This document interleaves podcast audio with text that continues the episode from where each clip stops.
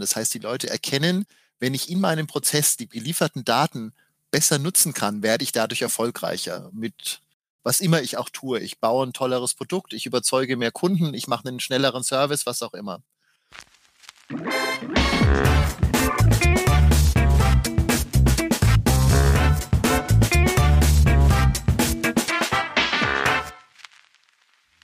Hallo und herzlich willkommen zu dieser Ausgabe des Data Culture Podcasts. Heute habe ich Martin Böhn zu Gast, der Experte für Prozesse und operative Systeme ist. Und mit ihm möchte ich diskutieren, wie diese beiden Welten, die operative Prozesswelt und die Data- und Analytics-Welt, immer näher zusammenwachsen. Und zwar in zwei Formen. Auf der einen Seite gibt es immer mehr Analysen über Prozesse, wo ich also besser verstehen möchte, wie Prozesse laufen, wie Qualität, Zeit und Kosten von Prozessen sich verhalten etc. Dann gibt es aber auch immer mehr Analytics und BI in Prozessen. Das heißt also Menschen, die operative Prozesse in irgendeiner Form bearbeiten, verwalten, möchten auch immer mehr Informationen bekommen, mehr Dashboards, mehr Analysemöglichkeiten, mehr Predictive. Also es gibt viel zu diskutieren, auch viel zu sortieren und es ist auch super spannend zu sehen, wie Martin aus der Prozesswelt eigentlich auf das Thema Data Analytics schaut. Viel Spaß mit der Folge. Hallo Martin. Hallo Carsten. Schön, dass du heute da bist. Du bist ja unser Prozessexperte bei BARC, ich nenne es mal so. Und äh, ich wollte gerne mit dir heute mal über das Thema Datenanalyse und Prozesse sprechen, wie das denn eigentlich alles zusammenhängt, aber auch wie eigentlich so die gegenseitigen Wahrnehmungen sind. Ich würde gerne mal mit der Wahrnehmung aus der Data- und Analytics-Sicht beginnen. Da sehe ich verschiedene Phänomene, die ich relativ spannend erachte und die eigentlich zeigen, dass die Prozesse immer stärker in den Mittelpunkt oder ja, in die Betrachtung zumindest rücken im Data Analytics Bereich. Beobachtung eins ist rein organisatorisch. Wir berichten immer mehr Data Analytics Leader, Menschen, die also damit beschäftigt sind, dass sie auch das Thema Process Mining mit übernommen haben. Meistens eben dann mit dem entsprechenden Toolstack, aber auch als Thema, was für sie häufig auch neu ist. Zweite Beobachtung, Realtime-Daten. Also aus der Datensicht gesprochen. Wir sehen eine wachsende Anzahl von Realtime-Daten, die in Data Warehouses, Data Lakes etc. integriert werden. Und eigentlich ist das ja nur sinnvoll, wenn ich mit denen auch eine kurzfristige Analyse mache. Also es gibt ja die alte Regel, dass die Entscheidungsgeschwindigkeit äh, so hoch sein muss wie die Datenliefergeschwindigkeit, sonst passt da was nicht zusammen. Also es bringt wenig, es macht wenig Sinn, Daten äh, alle fünf Sekunden zu liefern und dann nur einmal am Tag quasi draufzuschauen und eine Entscheidung zu fällen. Dann könnte ich sie auch täglich äh, integrieren. Also es gibt immer mehr Realtime-Daten, die wahrscheinlich zu großem Teil auch für operative Entscheidungen, also prozessnah irgendwo benutzt werden. Und dritte Beobachtung ist Embedded BI, großer Trend. Also es gibt technisch gesehen immer mehr Möglichkeiten, auch BI-Fähigkeiten, sei es Dashboards oder Analysen, in operative Systeme, das sind ERP-Systeme, CRM-Systeme etc., zu integrieren, um also letztendlich denjenigen oder diejenige, die da im Prozess direkt etwas tun muss, mit besserer, mehr Information, vielleicht auch mit prädiktiven Modellen oder ähnlichen Dingen zu versorgen, also da quasi die Qualität der Arbeit besser zu machen, vielleicht auch die Geschwindigkeit letztendlich. Und ähm, das ist also quasi technischen Trend, aber natürlich auch fachlich, dass man sowas natürlich auch haben möchte. Also einfach mehr Informationen, wenn ich vielleicht eine operative Entscheidung im Prozess fällen möchte. Also ganz verschiedene Beobachtungen, die alle dazu führen, irgendwie spielen Prozesse doch eindeutig eine größere Rolle in der Datenwelt und in der Datenanalyse. Und deshalb freue ich mich sehr, dass ich heute mit dir hier einen der, der besten Experten zu dem Thema mal dazu ein bisschen befragen kann oder dass wir uns mal ein bisschen unterhalten können, wie eigentlich diese Welten jetzt gerade zusammenkommen. Zum Start eigentlich wollte ich den Ball an dich überspielen. Wie siehst denn du als quasi jetzt jemand, der täglich mit operativen Systemen, mit operativen Prozessen beschäftigt ist, wie sieht denn eigentlich die Welt von, die Daten- und Analytics-Welt eigentlich von der Seite aus, also mal gespiegelt von der anderen Seite sozusagen? Besten Dank. Genau diese Trends nehmen wir auch wahr, aber eben aus einer anderen Brille betrachtet. Wenn man aus Prozesssicht oder der, der digitale Arbeitsplatz, der Informationen bündeln soll, dass man sie direkt nutzen kann, draufschaut, sehen wir eben auch diese Aspekte. Damit ist aber auch eine unterschiedliche Wahrnehmung verbunden. Also der erste Trend, den du genannt hast, Process Mining und ähnliches, da geht es eben typischerweise darum, neues Wissen zu erkennen, Abweichungen zu erkennen, besser zu werden. Das ist jetzt nicht direkt eine operative Aufgabe, sondern eine Voraussetzung dafür, operative Aufgaben besser zu machen. Und da erkennt man natürlich, dass viele Fachsysteme einfach Grenzen haben, typischerweise eben die Aufgaben, die sie selbst im Workflow haben, aber eben nicht übergreifend bestimmte Dinge nachverfolgen können, dass ja auch die bestimmten Auswertungsmöglichkeiten häufig begrenzt sind, dass hier die Datenexperten mit ihren Werkzeugen, aber natürlich auch mit den Herangehensweisen einfach wertvolles Wissen liefern, warum denn das eine oder andere nicht funktioniert und das ist auch durchaus wertvoll, weil ja typischerweise durch die Einbeziehung von den Datenexperten ja nicht nur ein Fehler entdeckt wird, sondern man hat auch gleich mit jemandem zu diskutieren. Also typische Beispiele im Process Mining sind ja, dass man nicht nur Ineffizienzen aufdeckt, sondern auch durchaus relevante Abweichungen, die man bis jetzt nicht auf dem Schirm hatte, die man aber zum Beispiel aus Compliance-Sicht ganz anders absichern muss. Mit den Realtime-Daten, da ist es typischerweise so, dass man etwas verkürzt gesagt, davon ausgeht, die Data Analytics Experten werden das schon richten. Dementsprechend, man ist hier dankbarer Abnehmer von solchen Dingen, damit man einfach arbeiten kann. Also ein typisches Beispiel für solche Dinge sind, ich habe einen neuen Kontakt, der hat eine gewisse Customer Journey gemacht, der muss jetzt schnell klassifiziert werden für ein Lead Scoring, für eine Basis, für eine Marketing Automation oder ähnliches. Das heißt, ich habe operative Systeme, die mit einer Klassifikation, die mit bestimmten Merkmalen sehr gut arbeiten können. Aber diese Merkmale, die müssen eben zusammen auch erstmal errechnet werden. Das heißt, aus dem Analytics-Bereich kommt typischerweise ein differenziertes Modell. Was sind unsere Kundenklassen? Was ist Kundenverhalten, was wirklich relevant ist? Als auch eine schnelle Berechnung, gerade eben, wenn es über einzelne Systemgrenzen hinweggeht. Also typisches Beispiel in der Kundenkommunikation meine Webseite hat KPIs, mein CRM-System hat KPIs, mein E-Mail-Management und Marketing-Automation-System hat KPIs, aber das zusammenzurechnen würde auf den operativen Systemen eine große Herausforderung sein. Auf der Analytics-Ebene habe ich die Chance, eben deutlich schneller zu reagieren, dass jemand eben auch direkt, nachdem er bestimmte Dinge gemacht hat, eine richtige Nachricht bekommt. Und mit dem Embedded BI, da gibt es zwei Aspekte. Eben auch wieder dieser etwas übergreifende Aspekt, wenn es mehrere Systeme sind, gerne das mit reinnehmen. Und da merken wir auch durchaus, dass die Fachanwender immer stärker auch sich eine gewisse Fachlichkeit erarbeiten. Das heißt, wir sind weg von starren Reports zu wirklich auch embedded, wo ich was damit arbeiten machen kann. Ich kann in die Tiefe gehen, ich kann auch mal andere Korrelationen probieren. Dort allerdings, wo ich wirklich in meinem Fachsystem bin, da merken wir auch, dass der eine oder andere Embedded BI dankend ablehnt und lieber auf ein Modul des Fachsystems greift, weil das typischerweise eben genau diesen fachlichen Kontext hat und das fachliche Datenmodell nutzt, weil da irgendein KPI berechnet wird und so weiter. Also die typische Frage ist, das, was ich wissen möchte, findet es in meiner Systemwelt statt oder darüber hinaus? Und damit wird auch das Werkzeug gewählt, nehme ich ein Spezialwerkzeug aus dem Analytics-Bereich oder nehme ich das Add-on-Modul, was halt genau darauf getrimmt ist, drei Sachen zusammenzuziehen. Und da merken wir, dass in unserem Bereich immer mehr Wissen aufgebaut wird. Aber eine entscheidende Frage ist immer noch, warum? Was wollt ihr denn wissen, für welchen Zweck? Und diese Hürde gilt es im Projekt erstmal zu nehmen. Ja, spannend. Erstmal vielen Dank äh, für die, die Einschätzung da. Ich glaube, die ganz wichtige Unterscheidung, um jetzt auch diese ganzen, wir haben jetzt schon wieder einen Haufen Buzzwords hier benutzt und ähm, relativ viel, äh, ja, verschiedene Aspekte angesprochen. Aber ich glaube, was, was ich gemerkt habe, was so mein Ansprechpartner immer sehr stark hilft, ist eine Trennung zwischen einer Analyse über Prozesse und einer Analyse in Prozessen. dass man also mal äh, trennt. Wir haben einmal Prozesse als Analyseobjekt quasi. Also ich gucke mir an, was da passiert. Und das Zweite ist, ich möchte eigentlich einen Beitrag leisten in den Prozess selbst, wie, wie du es gerade geschildert hast. Ja, vielleicht eine, eine mehr Informationen zu bekommen, eine Entscheidung fällen zu können, etc. Also eben, sag mal, BI oder Analytics über Prozesse und in Prozessen. Ich glaube, das hilft vielleicht schon mal als, als Unterscheidungskriterium. Und ich würde vorschlagen, wir fangen mal an mit BI oder Analytics über Prozessen, wo ja vor allem dieses Process Mining Thema sehr, sehr stark ist. Ich meine, wir haben ja jetzt auch ein, ein Unicorn in Deutschland mal wieder endlich. Also mit Celonis ist ja ein relativ junges Softwareunternehmen mit einer äh, Bewertung von mehreren Milliarden Dollar entstanden, was sich eben genau diesem Thema angenommen hat und da auch relativ stark ist. Also es ist sicherlich irgendwo interessant, dass das hier in Deutschland entstehen konnte und ähm, jetzt aber sich auch natürlich auch so toll entwickelt. Diese Thematik, jetzt fangen wir mit Process Mining auch mal an. Was, was siehst du da für verschiedene Facetten oder was ist auch der wesentliche Mehrwert, den ich eigentlich dann daraus schöpfen kann im Unternehmen?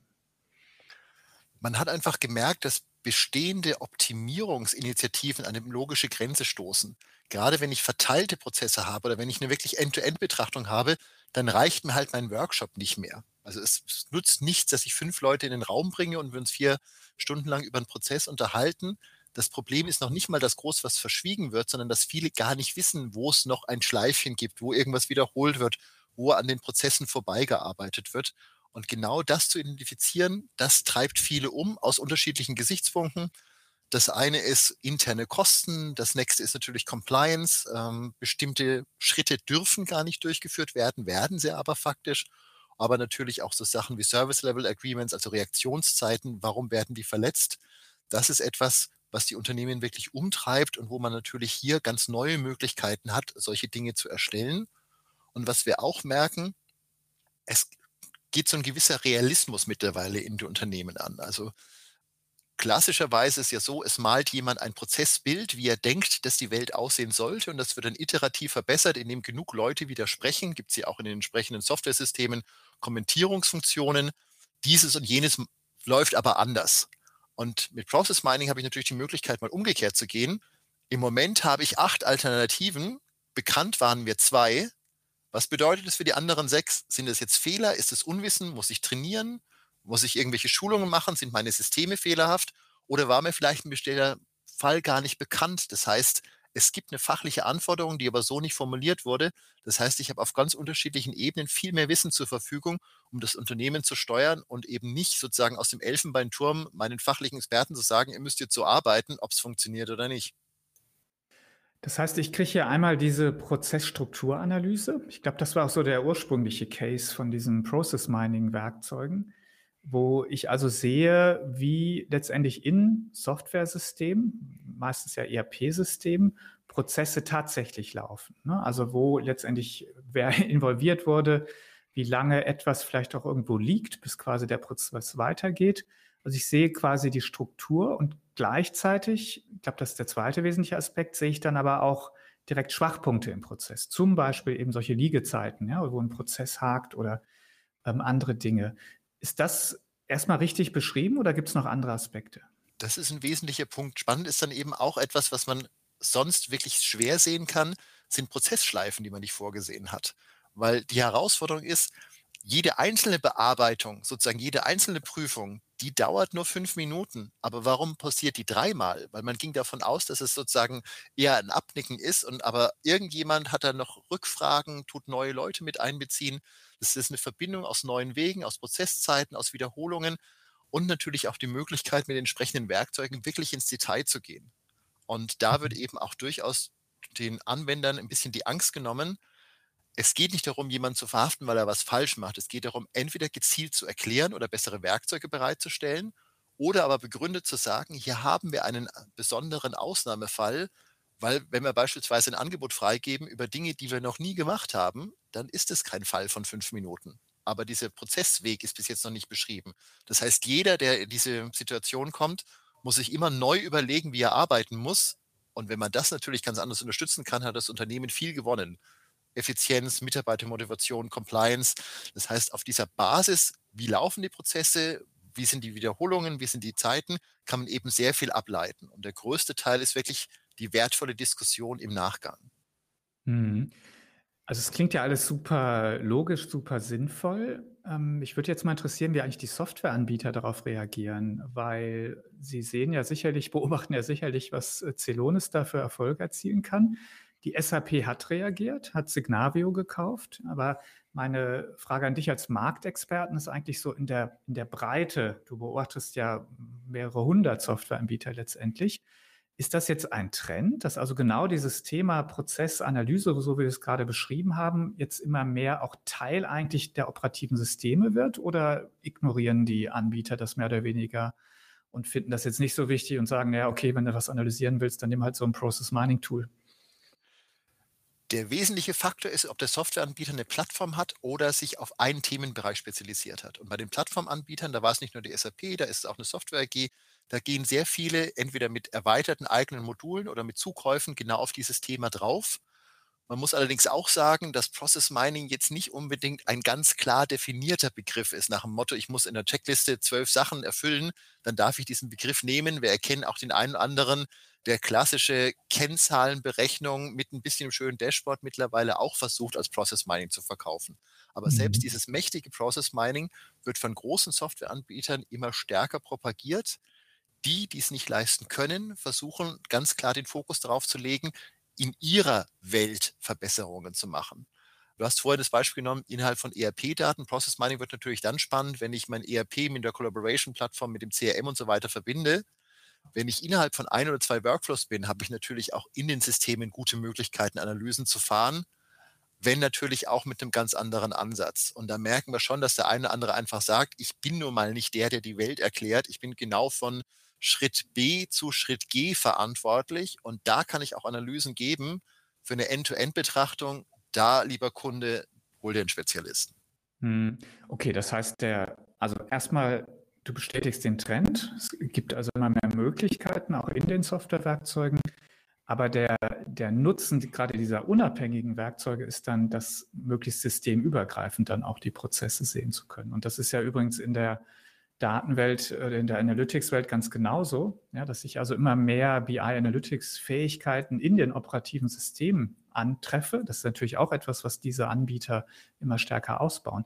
Aber wenn ich jetzt mal was systemübergreifend sehen möchte, dann ist es nach meiner Erfahrung eigentlich so gut wie immer der beste Weg, eigentlich die Daten ähm, da quasi rauszuholen, ob jetzt physisch oder nicht, das ist noch eine andere Diskussion, aber zumindest quasi in ein, separates System, egal ob ich das ist Data Warehouse, Data Lake, Lakehouse oder ähnliches nenne, auf jeden Fall die Daten rauszuholen, weil ich dann quasi die Daten aus verschiedensten Systemen zusammenziehen kann und Prozesse dann auch wirklich mal end-to-end -end oder zumindest über Prozess- oder Systemgrenzen hinweg sehen kann.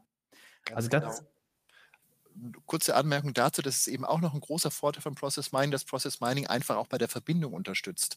Also ein wesentlicher Teil ist nicht nur die Visualisierung des Gesamtprozesses, sondern überhaupt zu erkennen, der Prozess 4711 im ERP-System setzt sich fort aus dem Prozess 4715 im CRM-System anhand mhm. von verschiedenen Logdaten und ähnlichen, diese Verbindung herzustellen. Und diese Verbindung kann ich natürlich auch weitergeben an andere Analytics-Systeme um einfach zu erkennen, wie das zusammenhängt. Also das, das uralte Problem, ist denn mein Interessent Müller für Produkt A, mein Kunde Müller für Produkt H, den ich schon im System habe? Mhm. Lass nochmal inhaltlich drauf schauen. Ähm, ich finde ja immer, dass die Prozessanalyse sich auch inhaltlich ein bisschen unterscheidet. Wir haben ja ähm, in den, sagen wir mal, klassischen Analytics-Systemen sind wir zum einen sehr häufig sehr finanzgetrieben im Sinne der Kennzahlen, die da ähm, sehr stark eigentlich genutzt oder erfasst werden. Das wird zwar langsam auch breiter und heterogener, aber das ist sicherlich noch das, was viel da dominiert.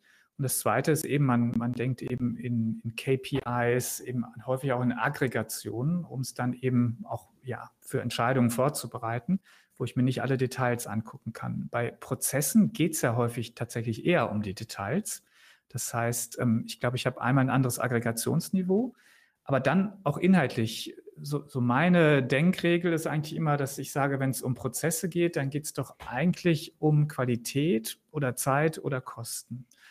Ähm, ist das zu einfach gedacht oder ist es quasi schon das, was du da typischerweise siehst, wenn ich mir jetzt also Prozesse äh, als Gegenstand der Analyse hier anschaue, dann geht es eigentlich im Grunde um diese drei Dinge, die ich letztendlich verstehen möchte, um dann wiederum natürlich zu verbessern. Die Antwort ist ein klares Jein, weil es auf den Betrachtungswinkel ankommt. Die erste Aussage, dass es um die Details geht, wenn ich in dem Prozess eine Analyse mache, ja. Wenn ich Prozesse miteinander verbinde, dann gerade nicht. Dann wird typischerweise eben auch in Prozess 1 ein KPI berechnet, um das zweite zu machen. Also klassisches Beispiel sind irgendwelche Kundengewinnungsprozesse. Ich habe ein Lead-Scoring und wenn das Lead-Scoring über 500 ist, dann wird schlichtweg ein ganz banaler Trigger äh, gesetzt oder ein Aufruf gemacht, dass ein anderes System losläuft dem ist es herzlich egal, wie diese 500 Punkte zusammengekommen ist. Da wird nur mitgegeben, Böhn interessiert sich für das Produkt, der kriegt jetzt eine Nachricht. Ob ich da jetzt dieses oder jenes gelesen habe, muss das System, was es ausspielt, nicht wirklich wissen. Von den Dimensionen ist es typischerweise so, die Frage ist, was ich im Modell habe. Und das Schöne ist, Zeiten, da brauche ich nicht wirklich ein großes Metadatenmodell, weil Zeitpunkte habe ich typischerweise aus bestimmten Events, das heißt, damit kann ich schon arbeiten. Kosten muss ich irgendwo zuordnen. Im einfachsten Fall kann ich die wiederum aus Zeiten errechnen. Ansonsten muss ich eben auch wieder Zuordnungstabellen haben, wenn halt äh, Mustermann ist deutlich äh, billiger als Musterfrau, weil die unterschiedliche Hierarchieebenen haben. Das heißt, was bedeuten jetzt zehn Minuten Bearbeitung durch Person A und Person B? Wo jetzt ein Trend definitiv noch hingeht, ist natürlich das ganze Thema Compliance, das heißt ähm, Sicherheit, Datenschutz, Nachhaltigkeit, was auch immer, dass man natürlich damit auch reingeht. Die Herausforderung ist hier aber genau diese Kennzahlen in die Basis überhaupt mal die Prozesse zu bringen. Und das noch übergreifend, daran knabbern die meisten Unternehmen noch. Aber innerhalb von einzelnen Prozesswelten sehen wir das schon verstärkt, wo dann halt auch gesagt wird, wir waren hier zwar wirklich schnell, aber wir waren nicht gut. Das hätten wir eigentlich anders machen müssen. Mhm. Dass eben also deutlich differenzierter gerade auf bestimmte Kernprozesse gemacht werden. Und da ist auch eine typische Unterscheidung immer noch, ist es ein interner Prozess oder ein Prozess mit Außenwirkung? weil meine Mitarbeiter kriege ich halt doch einfacher wieder zufrieden, als wenn ich einen Kunden verprelle oder einen Partner. Und da merken wir schon, dass damit die Aufgabenstellungen in gewisser Weise priorisiert werden und dass auch die Mächtigkeit der Modelle deutlich unterschiedlich ist, dass eben alles, was nach außen ist, wo ich Umsatzverluste habe, wo ich Imageverluste habe, viel differenzierter betrachtet wird als interne Dinge. Mhm. Wo du gerade Prozesse und Kosten erwähnt hast, musste ich an die Prozesskostenrechnung denken, die ja wahrscheinlich dann so ein bisschen der theoretische Unterbau hier ist, der äh, uns beide wahrscheinlich im BWL-Studium so ein paar äh, Stirnrunzeln gekostet hat. Und wo man immer so den Eindruck hatte, ähm, das ist schon irgendwie eine Theorie, wo man so den Verdacht hatte, so ob das wirklich in der Praxis eingesetzt wird oder ob das wirklich genug Leute verstehen, wie man das richtig machen kann oder ob sie überhaupt die Daten dafür kriegen. Da, da hatte man selbst als Student schon so ein paar Fragezeichen. Aber das führt mich eigentlich zu dieser Frage nach, nach Literacy. Also Data Literacy ist ja ein Riesenthema, auch gerade jetzt, wenn wir über Datenkultur nachdenken. Also kann ich, habe ich die Kompetenzen Unternehmen oder häufig habe ich sie natürlich nicht, also ich muss sie ausbilden. Ist das hier in dem Umfeld eigentlich eine ähnliche Herausforderung? Das heißt, ich habe jetzt hier tolle neue Möglichkeiten oder viele Möglichkeiten auch der Analyse über Prozesse, aber ich brauche letztendlich auch die Menschen, die das tatsächlich anwenden, verstehen können. Also gibt es auch da Bestrebungen, jetzt die, die Kompetenzen zu erhöhen oder ist das gar nicht so ein großes Thema in dem Umfeld? Es ist definitiv ein großes Thema. Projekte laufen immer dann gut, wenn ich schaffe, die Leute auch dafür zu begeistern. Das heißt, die Leute erkennen, wenn ich in meinem Prozess die gelieferten Daten besser nutzen kann, werde ich dadurch erfolgreicher mit was immer ich auch tue. Ich baue ein tolleres Produkt, ich überzeuge mehr Kunden, ich mache einen schnelleren Service, was auch immer. Was ich auch erkenne, ist, dass diese, diese verschiedenen Welten der Fachlichkeit und der Methodik auch beide benannt werden, aber in meiner Erfahrung sozusagen einfach unterschiedlich gewichtet ich habe ja auch immer mal wieder mit Analytics-Experten zu tun, die aber durchaus wissen, was die fachlichen Kollegen machen. Also die haben nicht nur den schwarzen Gürtel in R, sondern die wissen auch grundsätzlich, was der Vertrieb tut oder was das Marketing tut.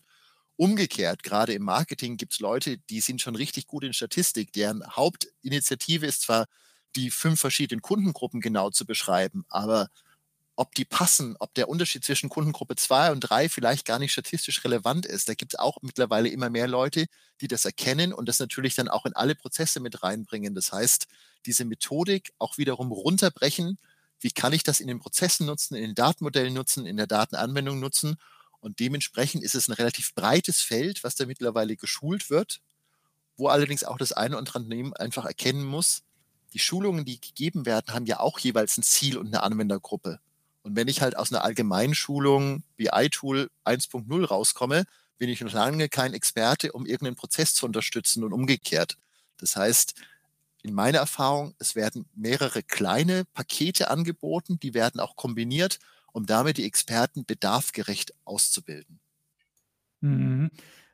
Also ich kann mir jetzt gerade vorstellen, dass wenn ich jetzt sehr nah am oder im Prozess bin, dass natürlich genau dieses Thema fachliches Domänenwissen zu verbinden mit dem Wissen, wie ich eigentlich Daten sinnvoll analysiere, dann ja quasi noch wichtiger ist. Ne? Weil sonst, ähm, ja, sonst, sonst macht vieles wahrscheinlich, ergibt wahrscheinlich überhaupt keinen Sinn, was ich da treibe. Genau. Ähm, und das in, in einzelnen Personen zu finden, ist natürlich dann immer die, die, das Tollste, was passieren kann. Aber häufig werde ich dann sicherlich auch da Teams bilden, wo ich dann eine, eine Daten- oder vielleicht eine Data Engineering-Expertise zusammenbringe mit der fachlichen Expertise und der, der Expertise der Datenauswertung, oder? ist definitiv so. Also eins meiner Lieblingsworte, weil ich einfach so häufig brauche, ist Kontext. Und ich habe es halt in doppelter Hinsicht.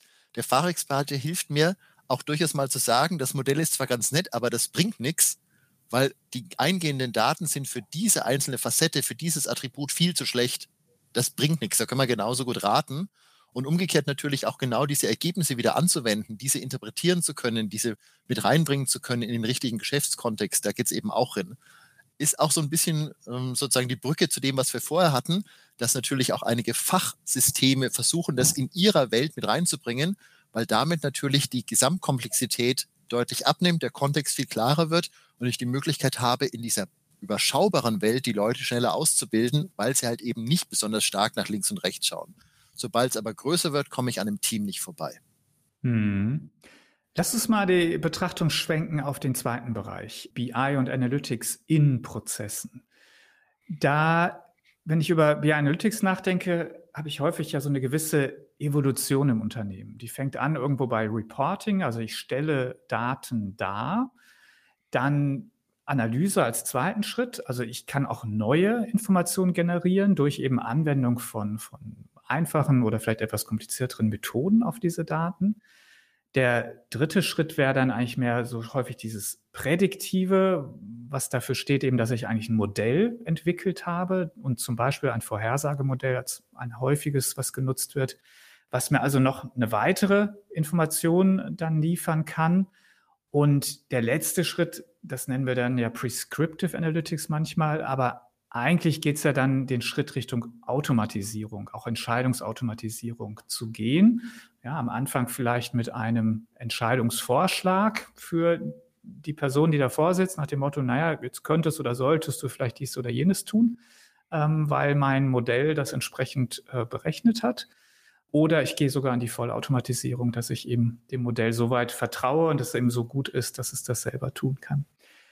Ist diese Denkwelt eigentlich in, dem, in der Prozesswelt genauso? Also sieht man das so oder ist das ganz anders? Ich könnte mir ja auch vorstellen, dass man sagt, so, nee, pff, an der Stelle ist völlig klar, da muss sowieso automatisiert werden, weil hier viel zu viele Daten anliegen oder viel zu schnell was passieren muss. Und an anderen Stellen ist auch klar, da brauche ich natürlich eine, eine Vorhersage.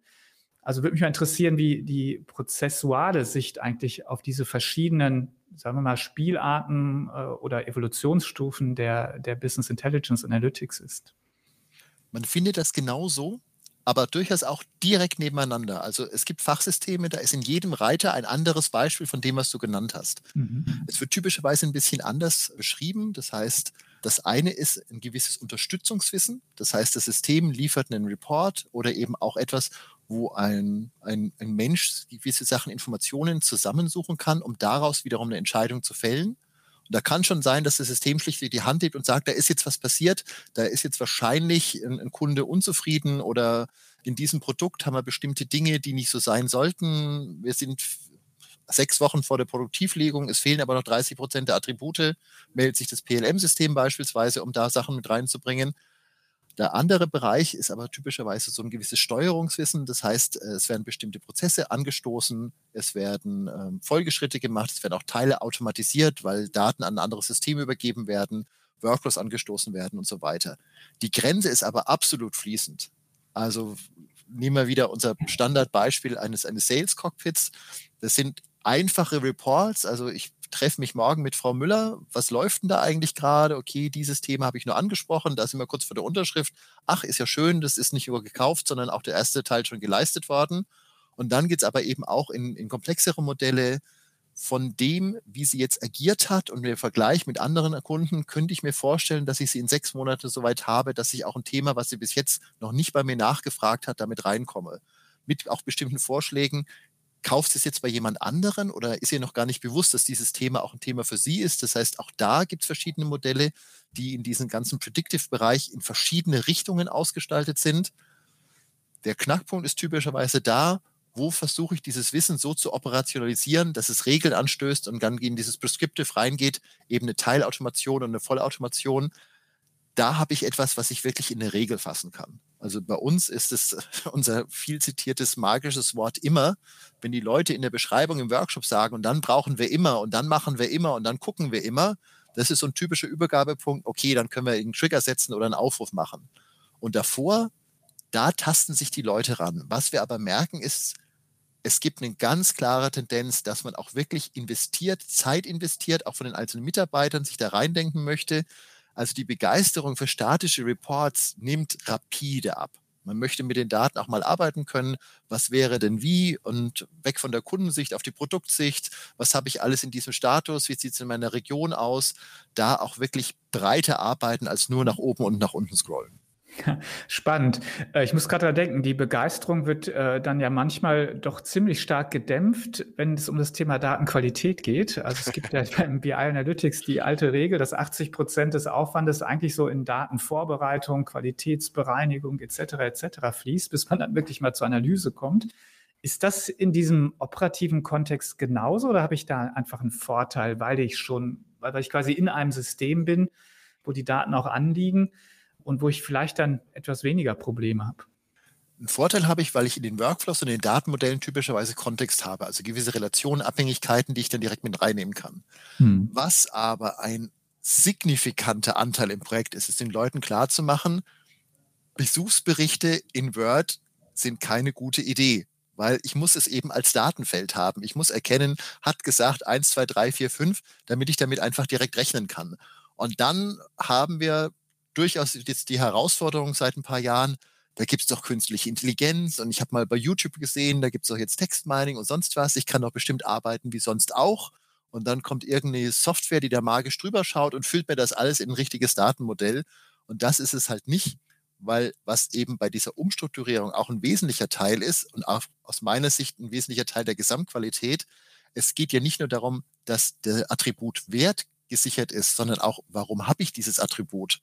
Und das ist durchaus etwas, was wir in dem Projekt merken, das muss sich ein bisschen einpendeln.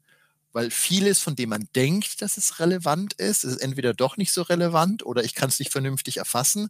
Und dann kommt man eben doch nach ein, zwei Iterationen auf ein abgespecktes Modell, mit dem ich aber auch richtig arbeiten kann.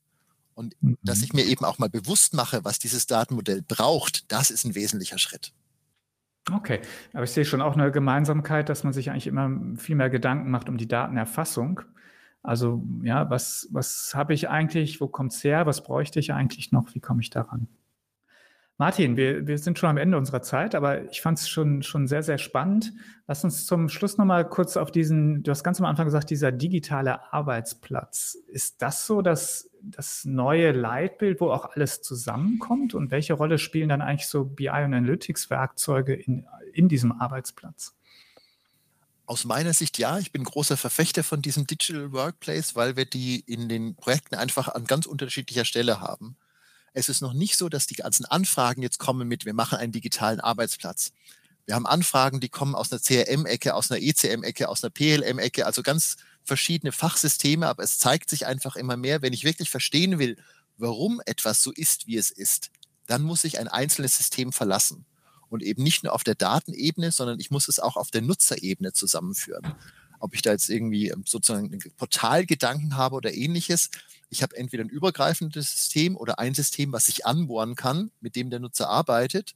Und da kommt es dann rein. Und entweder für weiterreichende Dinge habe ich einen Absprungpunkt in meine Analytics-Anwendung. Typischerweise ist es aber so, dass die im Hintergrund läuft und einfach bestimmte Kennzahlen reinpackt, vielleicht auch bestimmte ähm, Dashboards reinpackt. Teilweise merken wir so, dass auch wirklich Schnittstellenprojekte über die Datenebene kommen, weil es natürlich auch teilweise einfacher ist, als über die Prozessebene zu kommen. Das unterscheiden wir so ein bisschen bei der Kopplung.